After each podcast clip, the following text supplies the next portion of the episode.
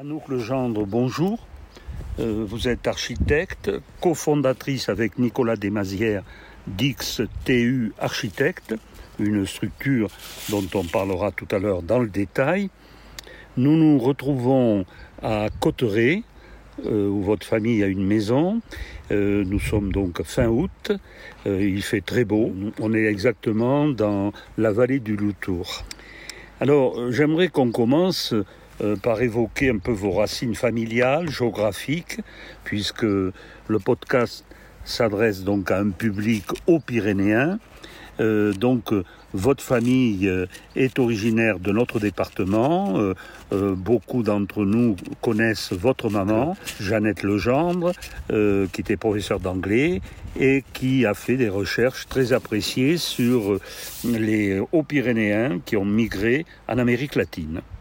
Alors, plus exactement, Anouk Legendre, votre famille paternelle, maternelle, euh, est originaire de quel lieu précis de, Bigorre ou des Hautes-Pyrénées?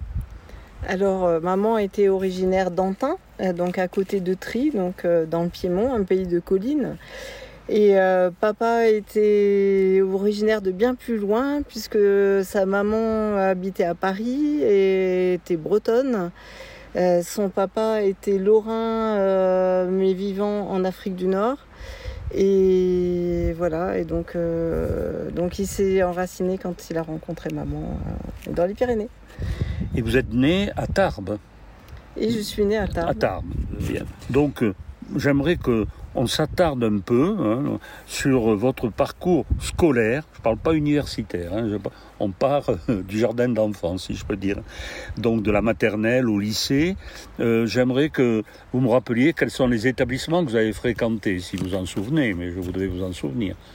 Alors j'étais dans une école d'application euh, ah, à côté du, collège Massé, qui dépendait du collège Massé, et après j'étais au lycée Marie Curie. Au lycée Marie Curie. Vous avez un bon souvenir là, de ces établissements euh, Ça dépend peut-être de certains enseignants. Vous étiez euh, heureuse à l'école ou plutôt contrariée un petit peu, comme ça arrive à des enfants euh? Non, moi, tout m'allait. ce qui était bien dans le collège où j'étais, c'était qu'il était à côté du jardin Massé. Donc, on allait faire le sport au jardin Massé, ce qui était quand même très, très sympathique. Euh, et, j'ai beaucoup aimé le lycée parce qu'on avait, euh, surtout au dernier étage, qui était l'étage des sciences, il y avait une vue remarquable sur les montagnes, et euh, qui, vue qui m'a habité toute ma vie. Donc vous étiez très attiré par les paysages, et notamment bien sûr le paysage des Pyrénées. Et en ce qui concerne votre vie sociale, si je peux dire, à cet âge, vous aviez beaucoup d'amis ou peu vous, vous investissiez dans une société de gymnastique, dans la musique J'avais quelques amis, toutes des filles, puisque bah, en fait j'étais dans des établissements publics euh, ouverts seulement aux filles à l'époque. Et j'ai fait beaucoup de danse euh, quand j'étais ah jeune, et de la musique aussi. Mais c'est surtout la danse qui me plaisait bien. Et la danse avec qui Alors elle s'appelait Hélène Dutrail. Ah oui, oui, oui, bien sûr. Madame. Donc, oui, elle est, toute mon enfance. Elle est très connue. Et de la musique aussi Non. Euh, oui, oui, j'ai fait du piano. Euh, au, conservatoire Non, non, c'était des cours, euh, des cours privés. Des cours privés pas de, n'étiez pas éclaireuse. Euh, ah si si, j'ai été éclaireuse ah. aussi. Euh, pas très longtemps, mais un temps oui, en effet. ça vous plaisait la vie de l'éclaireuse, sortir, euh, de, aller dehors, coucher sous la tente Ah, on n'a jamais couché sous la tente. Hein. c'était que dans la journée. C'était très très ah. sage. Ah bon. Après, quand j'étais plus grande, au lycée avec des amis, on pouvait partir dans la montagne pour marcher. C'était sympa. Est-ce qu'à l'époque euh, Mademoiselle Victor s'occupait toujours des éclaireuses, non Ça ne vous dit rien? Non, Mademoiselle Victor, je suis arrivée après Mademoiselle Victor. Après Mademoiselle Victor, vous en aviez entendu parler. Bien. Et du point de vue des lectures, là, qu'est-ce que vous lisiez les, premiers livres que vous avez lus? Euh, J'adorais la bibliothèque municipale, donc j'ai passé mon... mon adolescence à la bibliothèque municipale. Qui se trouvait à l'époque Au Jardin Massé. Au Jardin Massé déjà. Oui, oui. Et euh, donc euh, je lisais tout ce qui était sous la main, à, compter par la à commencer par la bibliothèque de mes parents. J'adore lire les bibliothèques des autres.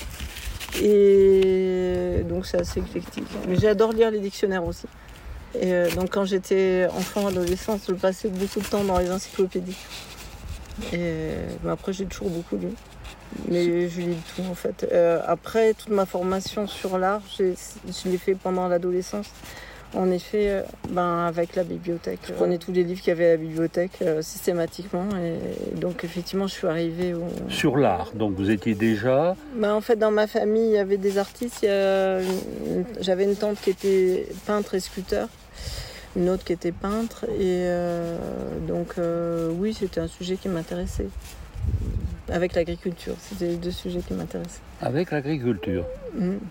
Et euh, dans l'agriculture, qu'est-ce que c'était la, vie paysanne, le euh, planter, semer, planter, récolter non, qu'est-ce ah ben, J'ai toujours euh, rêvé de, d'abord de, de remettre en culture les campagnes, là où elles étaient abandonnées. Il y en avait à l'époque dans les montagnes. Et on était très, avec nos amis, très tournés vers ça. C'est nourrir la population, c'était un vrai sujet. Euh, moi, j'ai pas pu faire ça, mais mais le travail que je fais en ce moment sur les villes et sur le végétal en ville vient de là, notamment sur les microalgues. Après, je suis d'une famille d'agronomes aussi, mes cousins sont agronomes. Et c'était une famille d'agriculteurs, la famille de ma maman. Faire pousser des plantes, c'est un vrai sujet chez XTU.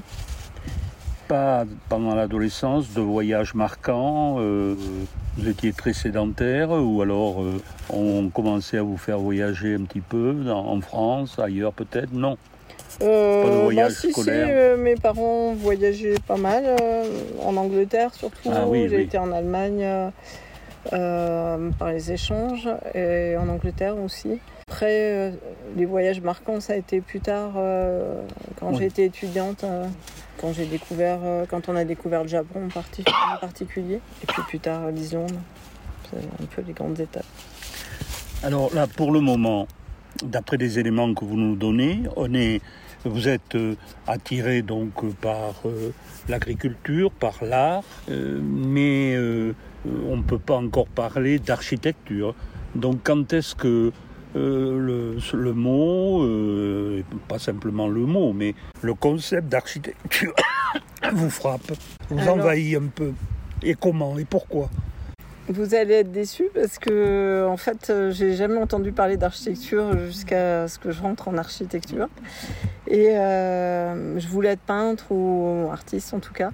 C'était pas considéré comme un métier qui allait permettre de gagner sa vie, ce qui est un peu vrai. Et euh, bon, par contre, j'avais très bons résultats en art plastique au lycée. Et, c'est vrai que j'aimais ça. Et donc, c'est la professeure de dessin qui a conseillé l'architecture qui permettait de gagner sa vie. En effet, c'est vrai que c'est la réalité. Et donc j'ai découvert l'architecture en rentrant en première année d'architecture. C'était pas un sujet sur lequel j'avais travaillé avant. Et ce professeur de dessin qui quand même vous a un peu indiqué la voie, vous vous rappelez du nom, non? Non? Ah non, je non? sais mhm. C'est l'enseignant qui a toujours envie que mm. on rende hommage un peu à ces. Non, mais elle était très bien. J'avais adoré les cours de dessin au lycée, c'était mhm. très bien. Donc, euh, vous décidez par conséquent d'entrer à l'école, dans une école d'architecture, et vous choisissez Bordeaux, non? Oui. Euh, D'abord Bordeaux. C'est même sans doute mes parents qui ont choisi Bordeaux. Euh, parce qu'en tant que parents inquiets pour leur enfant, ils avaient vu qu'à Toulouse, il y avait beaucoup de grèves et tout, ils étaient un peu inquiets par ça. donc Bordeaux les a plus rassurés. Donc voilà. Bah, donc, je suis allée à Bordeaux. Hein. C'était une école euh, côté Bordeaux ou euh, une école euh, comme Toulouse, comme Montpellier Je pense qu'on ne connaissait pas du tout ce milieu. Mes parents, on n'a pas parlé des métiers de mes parents, mais mes parents ne sont pas architectes. Ils sont, ils étaient, ma mère était enseignante, mon père était psychologue. Donc dans la famille, personne connaissait ce métier. Donc on, peut-être qu'on les avait conseillés sur cette école, mais je pense qu'on n'avait pas trop d'informations. Ça semblait sérieux en tant qu'enfant sage et enfant unique, euh, voilà, j'ai suivi un peu les recommandations et j'ai un peu découvert euh, le monde de l'architecture effectivement euh, en faisant les études en fait. Combien d'années il y avait à Bordeaux? Trois ans? Eh ben, Quand j'ai commencé, c'était six ans. et après, ça a été baissé à cinq ans. Mais enfin, moi, j'ai fait un cursus à six. D'accord. j'ai commencé à Bordeaux et à la cinquième année, je suis partie à, à Paris La Villette. Et à la Villette, voilà. Et après les études d'archi, j'ai fait un, un post-diplôme sur le thème des paysages. parce que ben, c'est un sujet qui me travaillait. On revient à l'agriculture mmh, d'une mmh. certaine façon. Et après, j'étais un peu euh, sur ma fin avec le post-diplôme, donc j'ai fait un débat euh, de géographie et d'aménagement à Paris 4. Sur les, centres urbains anciens, complexes, avec des passages, des labyrinthes urbains, on va dire. Les appropriations urbaines aussi. Mais il y avait chez vous un appétit quand même un peu particulier, parce que vous faites l'école d'architecture de Bordeaux. Normalement, vous auriez dû vous installer comme architecte. Pourquoi êtes-vous parti euh, dans une nouvelle école d'architecture à la Villette vous aviez l'impression que votre formation était, insuffisante Alors, euh, c'est une bonne question. D'abord, euh, il faut quand même dire que Bordeaux, à l'époque, n'était finalement pas très ouvert. Au bout de cinq ans, je me suis aperçu que finalement, j'avais plein d'amis de toutes les régions autour de Bordeaux, de l'étranger. Par contre, de Bordeaux même, j'avais pas été accueillie une seule fois dans une seule famille. Donc, au bout de cinq ans, on se dit que finalement, c'est une ville euh, qui n'était pas forcément très ouverte euh, à des gens venant de Tarbes. Euh, ça a changé depuis, je pense, j'espère. Et donc, effectivement, après, j'aspirais à plus aussi au, niveau, au niveau architectural. On parlait beaucoup de ce qui se faisait à Paris. Et donc là, on connaissait le milieu. Donc j'avais entendu parler de l'école de la Villette où il y avait des professeurs intéressants et où il y avait beaucoup de choix aussi dans les disciplines en fait. Et c'est cette variété de choix qui m'a donné envie. Et puis bon, c'est vrai que c'est, il y a un moment, on a envie de monter à Paris pour voir comment ça se passe là-bas? Et à Bordeaux, il n'y avait pas encore à l'époque, je pense, une école du paysage. Aujourd'hui, il y en a une. Euh, ça n'existait pas. Non, il n'y avait pas encore. Hum. Euh, lors de votre DEA d'aménagement, de géographie et d'aménagement, vous avez donc un, mémoire à faire, je pense, non? Euh, Non? Ou alors c'est uniquement des cours théoriques, là, le DEA d'aménagement euh, Non, non, il y avait un mémoire. Euh, donc euh, oui, donc à Paris 4, donc j'avais un enseignant qui était super, qui était Jean-Robert Pitt. Oui, donc, bien sûr, très grand géographe. voilà, donc qui aussi s'occupe de l'Institut de géographie, qui a été président de la Sorbonne aussi après, qui venait de faire, bah, il était connu pour son travail sur les paysages et notamment sur le paysage de la Châtaigne. Et donc, euh, moi, je voulais travailler sur les paysages urbains. Et donc, j'ai travaillé avec lui sur euh, les paysages euh, labyrinthiques de Paris, en fait. donc, c'est un peu dans le quartier où j'habitais, où il y avait plein de passages et tout ça. On ne savait pas trop ce qui s'y passait. Et sur les appropriations sociales qu'il y avait là-dedans. donc, voilà, j'ai étudié ce labyrinthe urbain, dans lequel j'habitais d'ailleurs. Et comme je venais d'avoir mes enfants, ben, je pouvais passer partout, même dans un endroit interdit, parce que j'étais avec la poussette. Et donc, euh, personne n'a peur d'une maman avec une poussette. Et donc, on peut aller partout. Ce qui était un peu inconscient, peut-être. On se demande pourquoi donc les... on a des enfants. En réalité, vous venez de le dire. C'est pour. Euh, ils servent d'alibi aux recherches. Euh, et c'était dans quel quartier que vous habitiez à Paris? Alors j'habitais dans le 10e, dans le Faubourg Saint-Denis, un quartier de primo-arrivants depuis depuis la construction des gares. En fait, j'ai étudié tout le tissu urbain qui euh, entourait euh, les gares. La gare de l'Est, la gare du Nord, mm. tous les effets pervers de l'urbanisation avec ces grandes institutions et aussi euh, toutes les poches d'appropriation sociale qu'il pouvait y avoir. dans un labyrinthe, il y a des endroits où ça circule pas. Et donc, voilà, j'ai étudié ça en fait. les désordres qu'il pouvait y avoir l'activité euh, dans la rue, l'activité officielle euh, pas officielle. C'est un quartier où il y a beaucoup de. Il se passe beaucoup de choses dans la rue. Mais dans votre cas, compte tenu de, je veux dire, des, de vos centres d'intérêt, est-ce que vous n'auriez pas eu intérêt à compléter vos études d'aménagement par des études de sociologie, euh, ou peut-être qu'en aménagement, vous faisiez d'ailleurs euh, tout ça et parents, sociologie, euh, aménagement. Parce que là, vous me parlez beaucoup du quartier, de... un architecte, c'est quand même quelqu'un qui est parfaitement au courant de, de, la, de la vie où il doit construire des bâtiments. quand je regarde vos, fiches sur Internet, elles sont nombreuses, et, et laudatives d'ailleurs. on s'aperçoit que vous conjuguez l'architecture, l'aménagement, l'écologie, il y a également l'urbanisme. Parce que moi, je me suis toujours demandé, d'ailleurs, pourquoi les architectes, n'étaient pas aussi des urbanistes. C'est-à-dire que l'idée que l'on construit un bâtiment euh, sans lien quand même trop étroit avec euh, le reste du tissu euh, me paraît toujours un peu artificiel. Donc, c'est parfait quand on est architecte et urbaniste.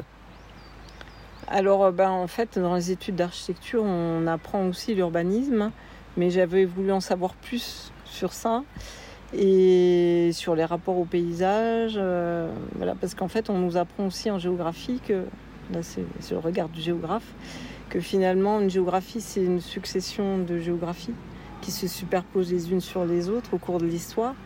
Et finalement, ce qu'on perçoit d'un paysage urbain aujourd'hui, c'est le résultat de toutes ces, de ce millefeuille du temps et euh, dont certains, certains endroits portent vraiment la marque du temps.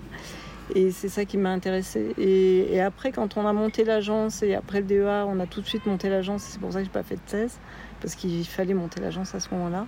Bah, on a toujours gardé ce tropisme pour euh, les paysages, euh, essayer de comprendre euh, ce qui ancrait un lieu dans l'histoire et dans la mémoire des gens quand les gens étaient encore là c'est un peu en gros ce que j'avais fait dans le débat. En fait, j'avais beaucoup interrogé les gens. Voilà, donc c'est resté et, depuis ça a évolué puisque finalement, euh, avec l'arrivée des problématiques climatiques et environnementales, euh, on s'est dit qu'il fallait voir la question, le fait urbain, comme un, tout global qui comprend l'histoire, la géographie, euh, mais aussi tout ce qui est climatique. Et voilà, donc ça, ça nous a amené à, faire évoluer même la pratique de l'agence vers d'autres pratiques architecturales, vers intégrer le vivant dans l'architecture, vers penser l'urbanisme autrement, euh, vers euh, tout un travail euh, prospectif sur le monde de l'après-pétrole en fait. Et voilà, donc c'est un peu ce que vous connaissez aujourd'hui du travail d'Ixou. Ça s'ancre dans ça. Alors, on va parler euh, d'XTU euh, Architecte, votre structure, la structure, la structure que vous avez créée avec euh, Nicolas Desmazières. Donc vous la créée en 2000. Euh, mais et, vous serez très vite, je, donc avant qu'on parle de cette structure, euh, vous êtes devenue pendant plusieurs années enseignante, notamment à l'école nationale d'architecture, donc de Paris-Malaquais. Euh, Ça vous intéressait de, déjà là de, former de, à vos idées d'autres architectes, de parce que vous êtes très jeune là encore. en général, on devient prof dans ces cas un peu à la, à la fin d'une carrière. Alors, Bon, pour, résumer, en gros, quand on a monté l'agence XTU en 2000, mais avant, ça faisait 10 ans qu'on travaillait à notre compte sous le nom d'une autre structure qui était Situ, mmh. Situ 1 et Situ 2. C'est-à-dire qu'on s'intéressait aux problèmes de site. Donc euh, finalement, quand on commence à enseigner, euh, à la fois Nicolas, mon associé, et moi-même, euh, dans deux écoles différentes, on était déjà un peu reconnus comme jeunes architectes. On avait déjà gagné euh, les albums de la jeune architecture qui est un concours sur l'œuvre pour les jeunes architectes. Donc on avait eu vers 29 ans à peu près. Euh, on avait déjà gagné des prix euh, pour des concours d'idées pour lancer les jeunes architectes. Donc on était un peu reconnus dans la profession, on avait été pas mal publié à ce moment-là. Et bon, personnellement, moi ce que j'ai beaucoup aimé dans l'enseignement, c'est vraiment essayer d'accoucher les étudiants en fait. a deux façons d'enseigner l'architecture. Il y en a qui sont castrateur. Nous, moi, je pense qu'il faut aller, euh, faut faire sortir de l'étudiant ce qui est, ce qui est bien en fait. Faut le décoincer quoi. Et en particulier dans les premières années, c'est là où c'est le plus intéressant parce que c'est là où les gens sont le moins formatés et c'est là où ils ont le plus d'idées en fait. Donc c'était assez intéressant. Après, on n'a pas pu continuer parce que il fallait vraiment travailler pour l'agence et euh, on ne pouvait pas faire les deux à la fois quoi. À faut faut être mobilisé à fond dans, un projet. Alors, on en arrive donc à, cette structure fondamentale pour vous, XTU Architecte, même si ce n'est pas la première, comme vous venez de nous le dire.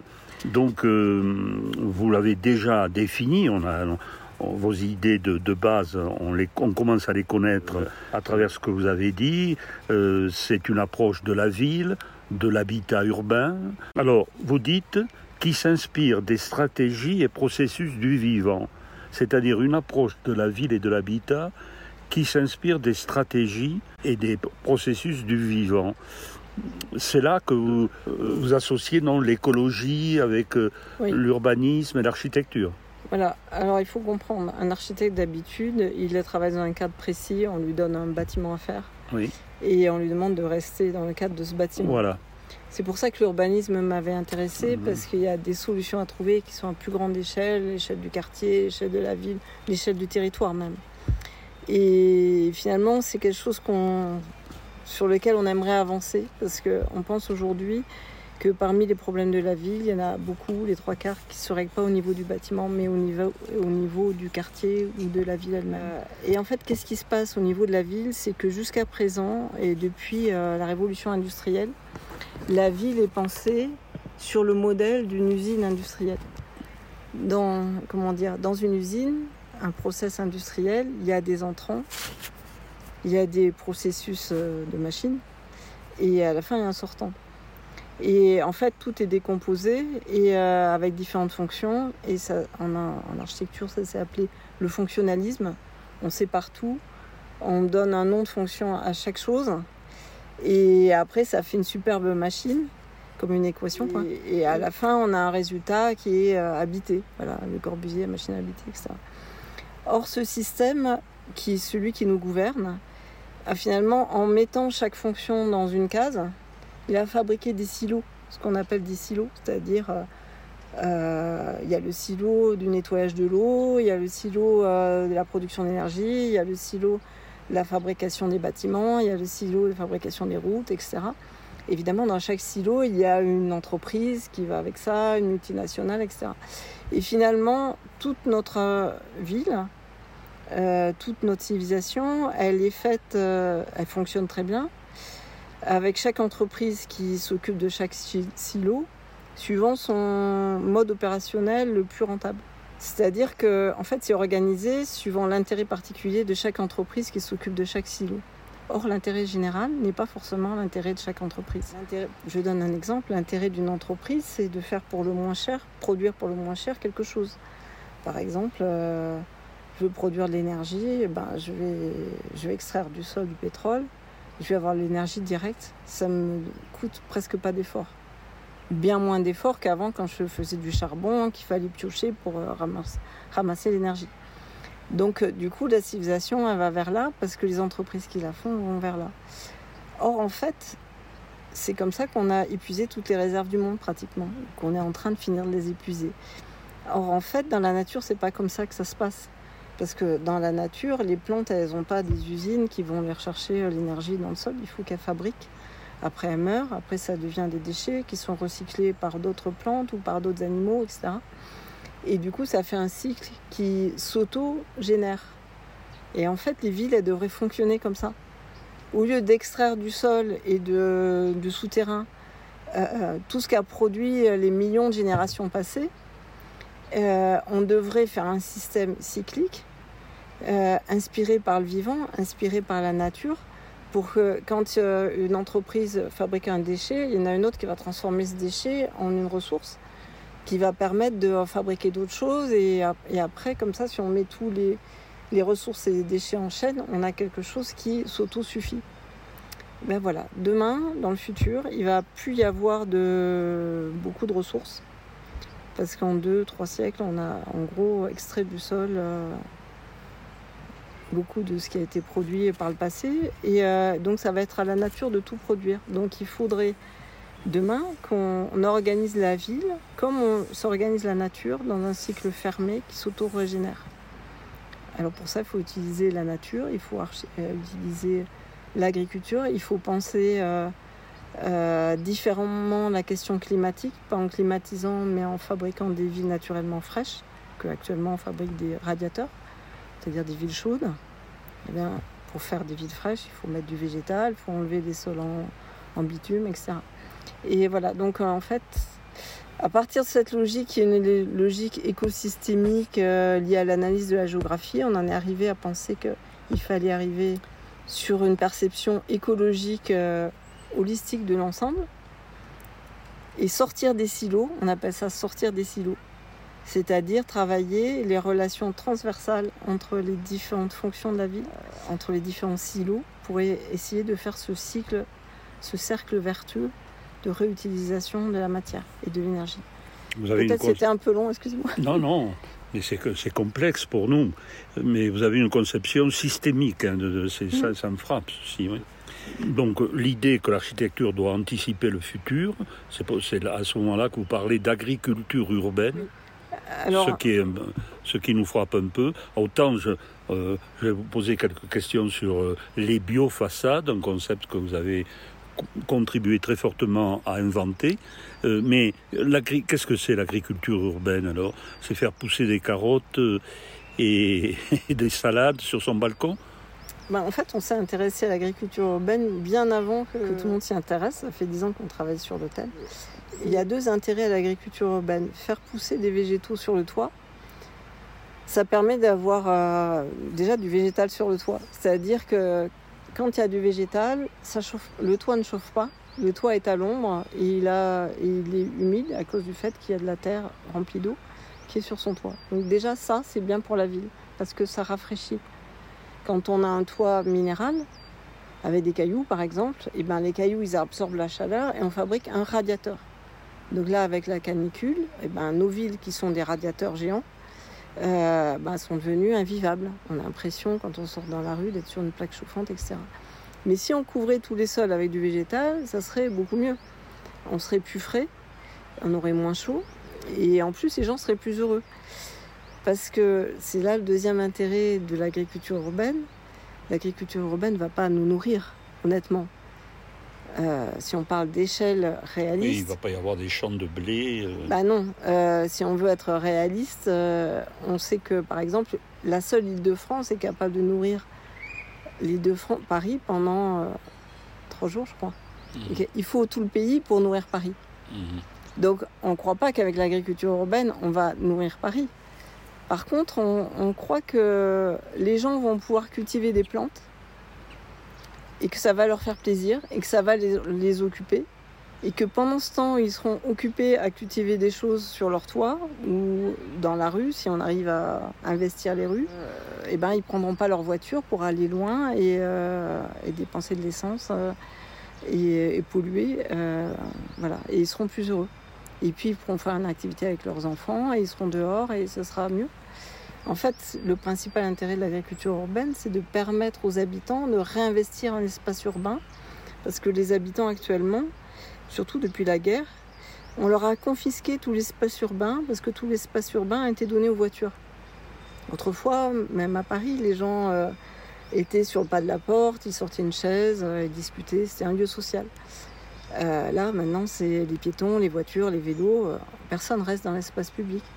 Euh, mais avec l'agriculture urbaine, on peut retrouver des espaces extérieurs en ville qui font sortir les gens de l'appartement qu'ils ont acheté, qui est en général trop petit.